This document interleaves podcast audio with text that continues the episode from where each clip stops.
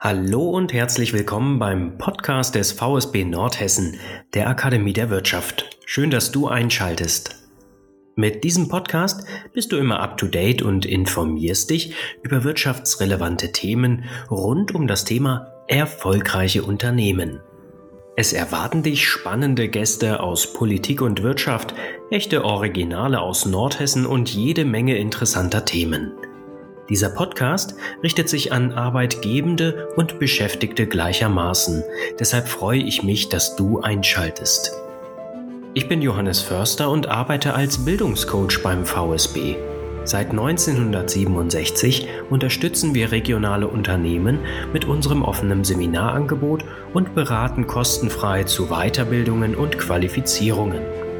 Dieser Podcast liefert dir Einblicke in verschiedene Unternehmen Nordhessens und deren Umgang mit Herausforderungen unserer Zeit. So verschaffst du dir einen Vorsprung durch Wissen und Netzwerk und lernst sympathische Persönlichkeiten kennen. Wir freuen uns, dass du regelmäßig einschalten möchtest. Abonniere uns dafür am besten in deiner Podcast-App, über die du uns gerade hörst. Du möchtest selber einmal als Gast dabei sein? Dann bewirb dich über unser Kontaktformular auf unserer Homepage www.vsb-nordhessen.de. Nun aber viel Spaß mit der heutigen Folge. Auch heute haben wir wieder ein sehr, sehr spannendes Interview, was mich in der Vorbereitung richtig eingefangen hat. Heute ist zu Gast Christian Zander. Er ist Moderator, Scrum Master, Agile Coach und Certified Scrum Trainer. Seit 2009 befähigt und begleitet er Menschen, Teams und Unternehmen ihre Potenziale auszuschöpfen und die Veränderungen von Markt und Umfeld als Chance zu persönlichem und oder unternehmerischem Wachstum zu nutzen. Basierend auf mehr als 20 Jahren Erfahrung im IT-Umfeld ist er vertraut mit der Einführung agiler Vorgehensweisen in der Produktentwicklung in Startups bis hin zur mehrjährigen agilen Transformation von Unternehmen, insbesondere im Maschinenbau, Bankenumfeld und öffentlichen Sektor. Das Coaching von Führungskräften auf ihrem Weg vom klassischen Projektmanagement zur Führung von selbstorganisierten Teams in der modernen Produktentwicklung runden sein Erfahrungsspektrum ab. Dabei arbeitet Christian gerne eigenverantwortlich und sinngetrieben und schätzt Vertrauen, Integrität und Ehrlichkeit sehr. Als gebürtiger Kölner heißt er Freunde und Fremde gleichermaßen willkommen. Jetzt lebt Christian mit seiner Familie wieder im Bergischen Land bei Köln. Lieber Christian, schön, dass du heute mit dabei bist. Ich freue mich auch sehr äh, und bin gespannt, was heute so alles passieren wird. Ich muss gestehen, dass das Thema Scrum mich erst einmal an die Speisekarte beim Spanier um die Ecke erinnert hat. Mehr als an ein Managementsystem. Vielleicht geht es unseren Zuhörenden ja genauso. Kannst du mit einfachen Worten in wenigen Sätzen erklären, was Scrum eigentlich ist und woher es kommt? Ich möchte Scrum erstmal selbst so definieren, wie Scrum sich selber definiert, nämlich Scrum ist ein leichtgewichtiges Rahmenwerk, welches Menschen, Teams und Organisationen hilft, Wert durch adaptive Lösungen für komplexe Probleme zu generieren. Heißt also, wir können keine Pläne machen und wenn wir keine Pläne machen können, dann müssen wir auf dem Weg zu unserem Ziel kontinuierlich lernen. Und dieses Lernen unterstützt das Scrum Framework. Das klingt jetzt irgendwie ziemlich abstrakt. Hast du da vielleicht noch eine einfachere Erklärung für? ähm, überleg dir mal, du stehst auf einer Wiese und du siehst in 10 Meter Entfernung einen Schmetterling. Wenn du diesen Schmetterling fangen wolltest, gibt es verschiedene Möglichkeiten. Die klassische Projektmanagement-Methode wäre zu sagen, okay, da vorne ist ein Schmetterling, ich habe hier einen Kescher in der Hand.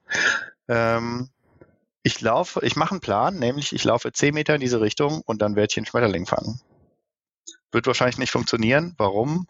Weil der Schmetterling sich bewegt und du vorher nicht sagen kannst, wohin er sich bewegen wird. Also wäre wahrscheinlich das, was Menschen intuitiv machen würden, loslaufen, zwischendurch mal stehen bleiben und gucken, wo der Schmetterling, äh, Schmetterling hinfliegt und den, den, die Strecke entsprechend anpassen.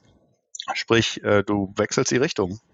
Und zwar mindestens in die Richtung, wo der Schmetterling jetzt neu sich hinbewegt hat, oder sogar in die Richtung, wo der Schmetterling sich vermutlich hinbewegen wird.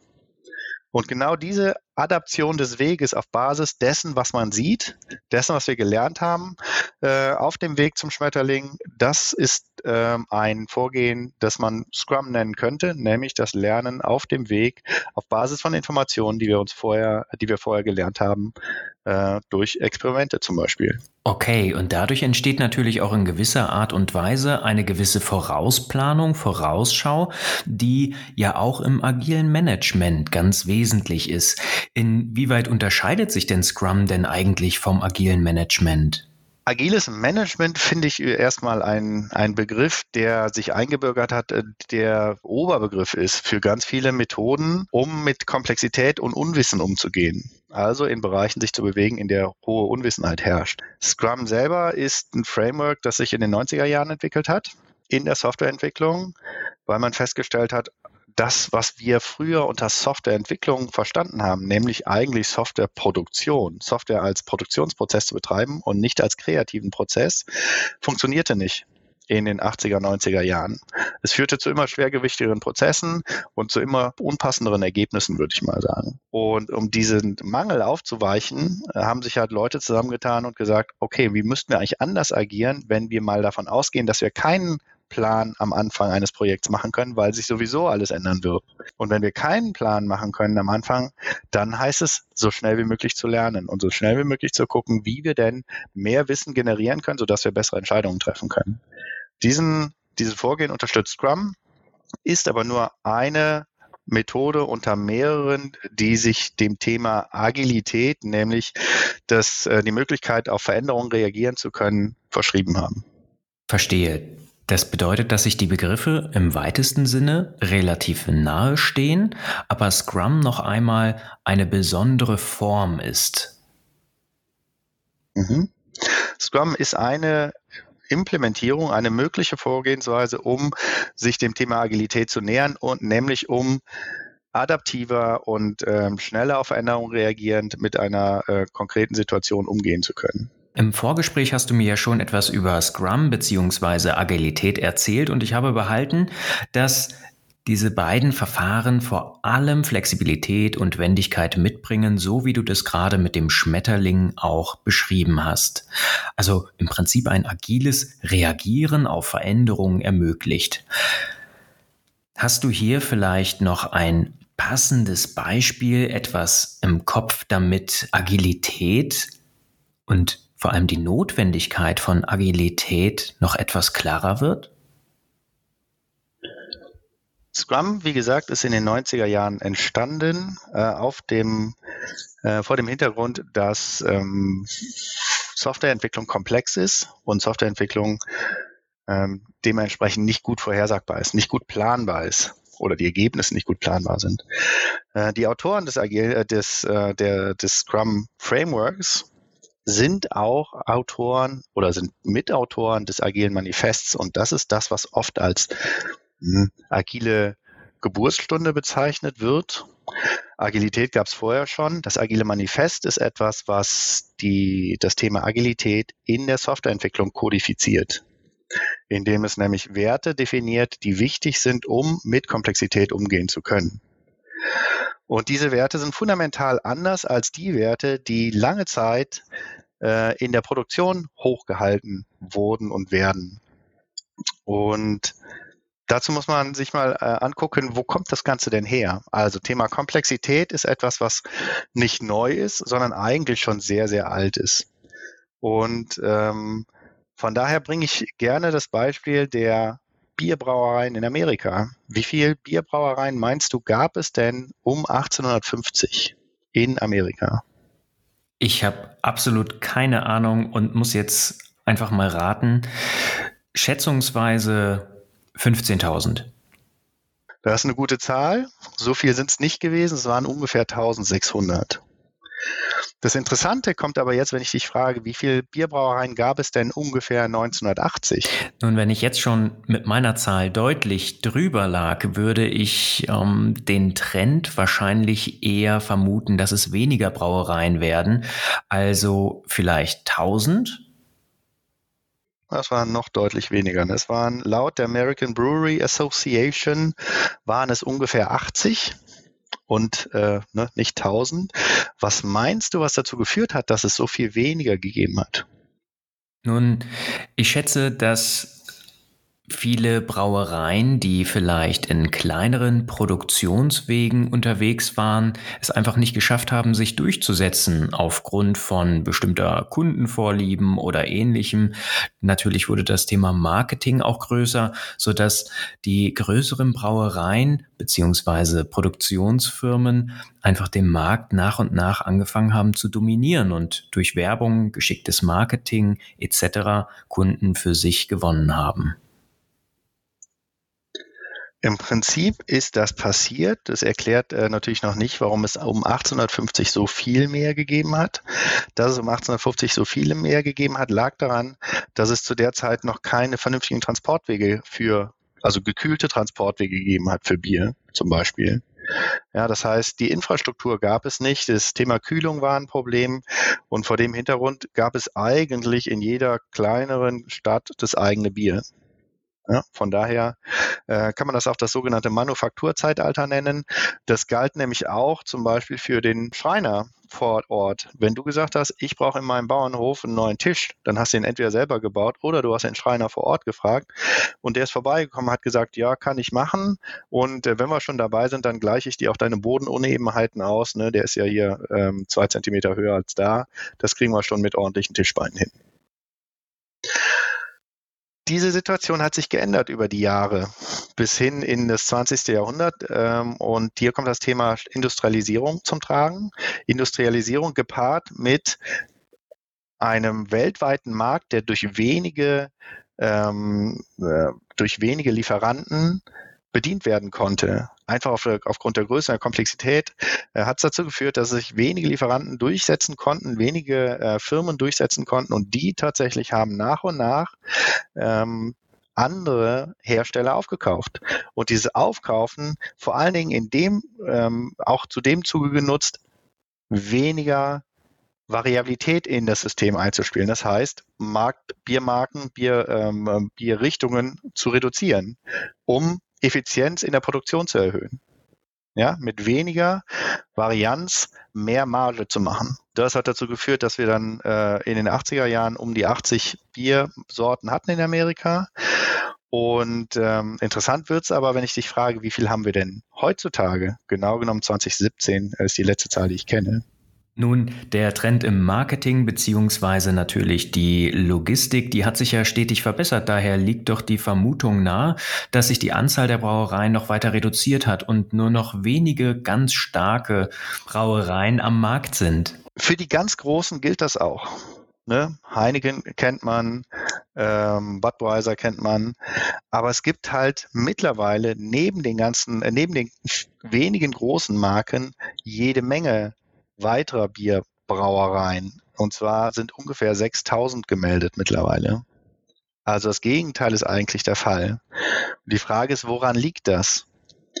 Da kommen aus meiner Sicht mehrere Sachen zusammen. Da kommt zusammen, dass der Biertrinker, ich nenne ihn mal so, ja, der Biertrinker, derjenige, der Bier trinkt, mehr auf Individualität setzt, also mehr ähm, Persönlichkeit in das Biertrinken auch einbringen möchte und äh, das die Möglichkeit auch dazu hat. Das heißt, ist, das Bier ist kein existenzielles Gut in dem Sinne. Ähm, und das Geld ist dafür da, sich in, mit Individualität Ausdruck zu verleihen. Bier ist eine Möglichkeit davon. Gibt es noch ganz viele andere. Und äh, auf der anderen Seite ist, die, ist das Wissen um das Bierbrauen öffentlich verfügbar und auch die äh, Maschinen und Methoden, die werden immer ähm, kleiner und auch verfügbar. Das heißt, es gibt die Möglichkeit oder es gibt einen Markt für individuelles Bier und es gibt die Möglichkeit, es herzustellen.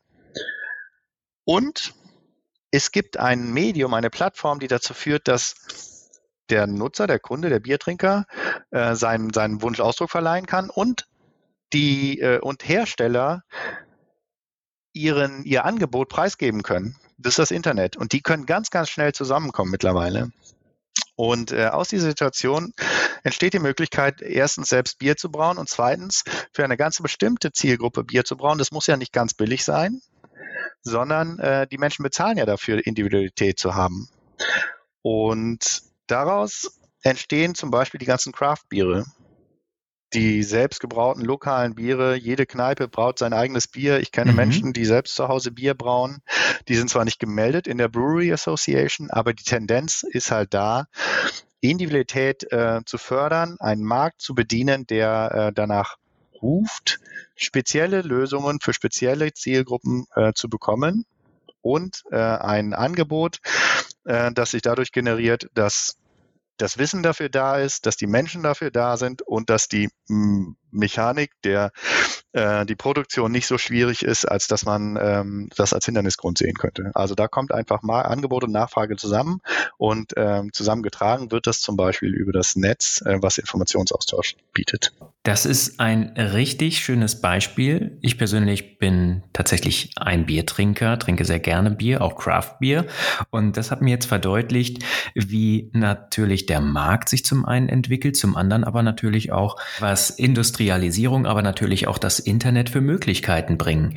Und im Prinzip lässt sich dieses Bierbeispiel ja auf jedes Produkt dieser Welt übertragen ich würde nicht sagen auf jedes Produkt, aber auf viele Produktbereiche. Es gibt natürlich Produkte, die sind Commodity. Also das ist etwas, wo man sich über Differenzierung nicht mehr viel äh, wo man nicht über Differenzierung nicht mehr viel Gewinn machen kann. Und dann zählt tatsächlich Effizienz. Ja, wie kann ich das möglichst günstig herstellen?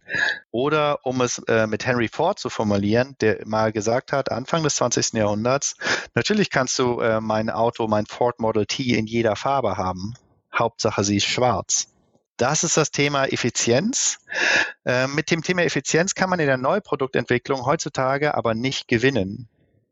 Gewinnen kann man nicht über den Preis, sondern im Prinzip über die Geschwindigkeit. Bin ich derjenige, der mit einem neuen Produkt als erstes am Markt ist? Und äh, Geschwindigkeit ist etwas, was nicht im Fokus gelegen hat in Zeiten der Industrialisierung. In den Zeiten der Industrialisierung hat das Thema Effizienz im Fokus gelegen. Und diesen Gap von Effizienz äh, im Fokus hin zu Geschwindigkeit im Fokus, das ist das, was Agilität unterstützt. Und Scrum ist eine Methode, genau das zu tun, nämlich schneller wertvolle Produkte für zufriedene Kunden zu bauen. Und wenn ich das jetzt so höre, dann denke ich sofort an das Thema Unternehmensresilienz. Denn auf den Markt zu reagieren, auf wirtschaftliche Lagen oder Situationen zu reagieren, erfordert eine gewisse Form der Schnelligkeit. Damit wird Scrum ja für langfristigen Unternehmenserfolg ausschlaggebend, beziehungsweise auch die Agilität. Hm, Jetzt frage ich mich, ist das Thema nur für große Firmen und Unternehmen relevant? Oder profitieren vielleicht auch die hiesigen KMU davon? Also mittlerweile ist es so, dass jedes Unternehmen diesen einen Spagat, also jedes bestehende Unternehmen einen Spagat hinbekommen muss, nämlich den Spagat zwischen, das ist das, womit wir unser Geld verdienen, das ist das, das ist unsere Cash Cow, damit bleiben wir am Leben. Aber die Herausforderung besteht für alle Unternehmen zu sagen, okay, das ist etwas, was sich immer schneller ändert und vor dem Hintergrund auch immer wieder äh, Beispiel Banken, Banken-Startups zum Beispiel N26, die graben nicht klassisch Banken als Ganzes ab, die graben halt Bereiche der klassischen Banken ab. Bei Contest, ich bin Freiberufler, bei Contest ist es zum Beispiel so, dass die sich spezialisiert haben auf Freiberufler, die ganz bestimmte Bedürfnisse haben, aber den ganzen Bankenhintergrund, den, äh, den klassische Banken sonst mitliefern, eigentlich nicht brauchen. Das heißt, viele Startups suchen sich Nischen, in denen sie auch bestehende Produkte und bestehende Player attackieren können, um sich ein Stück von ihrem Kuchen abzuschneiden. Und äh, ich hatte vorhin gesagt, dass äh, Unternehmen diesen Spagat hinkriegen müssen, nämlich den Spagat zwischen, das ist unser bestehendes Geschäft, damit verdienen wir Geld. Das wird aber immer mehr, immer ständiger bedroht sein. Und wenn das bedroht ist, dann brauchst du eine zweite Seite. Äh, das nenne ich den Explore-Bereich. Das ist nämlich der Bereich, in dem Innovation notwendig wird, um bestehende Produkte gegebenenfalls abzulösen und immer wieder neue Marktfelder zu eröffnen, um in diesen neuen Marktfeldern mit neuen Produkten neu Geld verdienen zu können. Das heißt, der Exploit-Bereich, Effizienz, bestehende Systeme, bestehende Produkte versus Innovation, neue Produkte, mit denen wir neue Geschäftsfelder eröffnen können, mit denen wir in neuen Bereichen Geld verdienen können, falls die alten bedroht werden in irgendeiner Form. Und das ist etwas, was nicht nur für die Großunternehmen wichtig ist, sondern vor allen Dingen für die KMUs wichtig ist, denn die haben ihre Marktmacht nicht in dem Sinne, als dass sie einfach zum Beispiel Wettbewerber vom Markt drängen könnten. Banken zum Beispiel versuchen das natürlich immer noch und die Vorgehensweise, um den Explore-Bereich, den, den Bereich Neuproduktentwicklung zu stärken, ist äh, je nach Unternehmensgröße durchaus unterschiedlich. Ja, Startups, ganz klassisch, bedienen nur diesen Markt, nur den Explore-Markt. Äh, wir versuchen nur neue Produkte zu generieren. Und wenn wir welche haben, dann versuchen wir sie vielleicht bestmöglich zu verkaufen. Das ist ein eigenes Geschäftsmodell. Klassische Unternehmen, Banken, Versicherungen, Unternehmen, die eine lange Historie haben, denen fällt sowas sehr, sehr schwer. Was machen die stattdessen? Die kaufen sich neue Ideen vom Markt. Ja, die kaufen also N26 lässt sich nicht aufkaufen, aber im, fin im Fintech-Bereich geht es ganz viel um Übernahmen von großen Banken, also von kleinen Ideen durch große Banken. Und wie sich so ein äh, KMU-Unternehmen äh, da platziert, das hängt halt sehr vom Kontext ab. Aber der Bedarf oder die ähm, Idee, sich durch Innovation einen ähm, Vorteil im Wettbewerb zu generieren, ist eines, das äh, für KMUs genauso gültig ist wie für alle anderen auch.